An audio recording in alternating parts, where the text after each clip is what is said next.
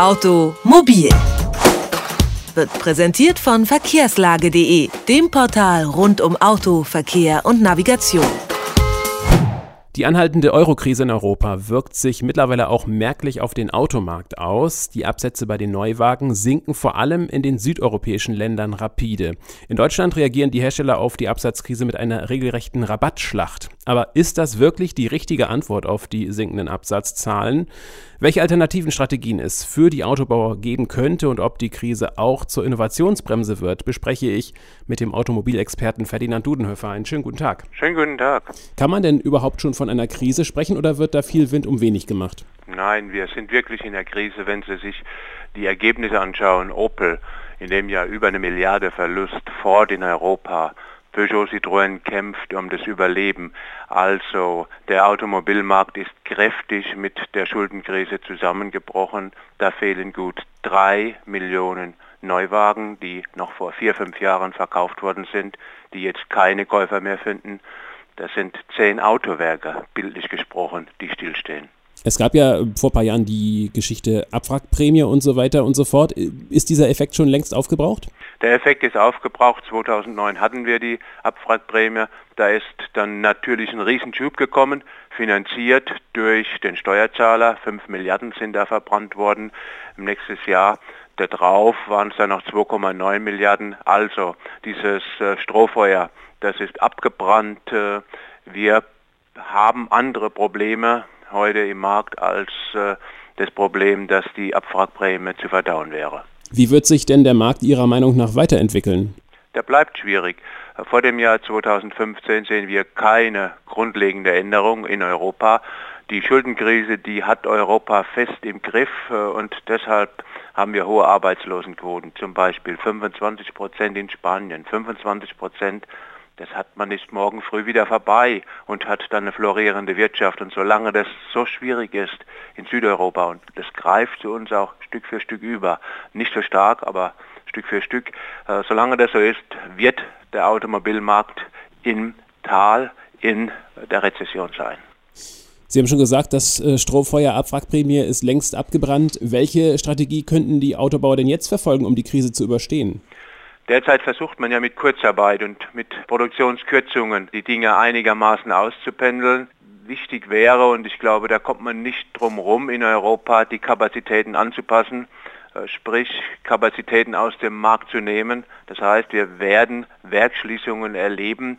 In Frankreich äh, sind äh, schon angekündigt Schließungen des Werkes Aulnay, das ist bei Paris, für den Hersteller Peugeot Citroën. Bei Opel wird es sehr schwer, die Zukunft von dem Werk Bochum zu sehen. Und so gibt es eine ganze Reihe von Fragen, die sich die Autobauer derzeit stellen.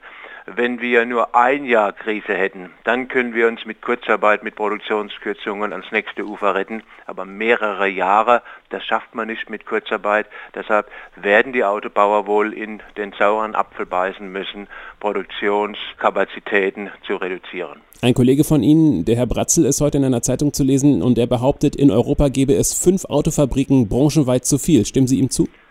Das ist so eine Zahl, die kann man ähm, sagen.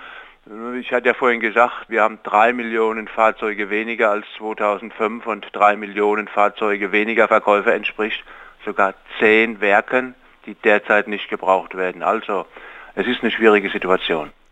Jetzt stellt sich natürlich eine Frage, ähm, warum werden in Krisenzeiten nicht deutlich äh, mehr Spritsparmodelle verkauft? Spritsparmodelle, das ist wichtig, das ist die Zukunft für die Automobilindustrie. Da haben die Deutschen auch schon sehr viel gemacht. In Krisenzeiten ist es einfach so, wenn sie um ihren Arbeitsplatz kämpfen, wenn sie als Haushalt fast schon ums Überleben kämpfen, da helfen ihnen auch Spritsparmodelle relativ wenig. Schauen Sie, die deutsche Öffentlichkeit, die deutschen Verbraucher sind verunsichert mit dem, was äh, in der Eurokrise passiert. Wir wissen nicht genau, wie es äh, weitergeht. Die Bundeskanzlerin hat kein klares Konzept, äh, wie lange wir noch, wie viel Milliarden nach Griechenland und die anderen Ländern schicken müssen, pumpen müssen. In so einer Situation, in so einer Verunsicherung von äh, den Konsumenten kauft niemand neue Autos. Und heißt das, die Krise ist dann auch eine Innovationsbremse? Also werden die Autobauer in Zukunft auch bei den Neuentwicklungen sparen erstmal? Wir haben ja diese Krise in Europa. Es ist eine hausgemachte Krise, die auf die Verschuldung, auf den Euro zurückgeht. Das ist die Ursache. Die Politik hat diese Krise verursacht. In der sitzen wir, wenn wir nach Amerika schauen, wenn wir nach China schauen, wenn wir in andere Länder um die Welt schauen, da ist es nicht der Fall. Also wird dort der Fortschritt weitergehen und unsere Autobauer arbeiten natürlich an diesen Dingen. Es wird eine ganze Menge an neuen Fahrzeugen wie sogenannte Plug-in-Hybride geben. Das heißt, Sie können Strom nachtanken, zum Teil 50, 40, 30 Kilometer mit Elektromotor fahren und dann wieder mit Verbrennungsmotor. Die Brennstoffzelle steht vor der Tür. Also es ist vieles, was in den nächsten Jahren kommt. Die Krise in Europa, die tut uns weh. Die bedrängt unsere Werke hier, die bedrängt unsere Arbeitsplätze. Aber die hält die Automobilindustrie weltweit nicht auf. Europas Autoindustrie in der Krise. Das waren dazu Einschätzungen vom Automobilexperten Ferdinand Dudenhöfer. Haben Sie herzlichen Dank für das Gespräch. Ich bedanke mich. Automobil, jede Woche, präsentiert von verkehrslage.de.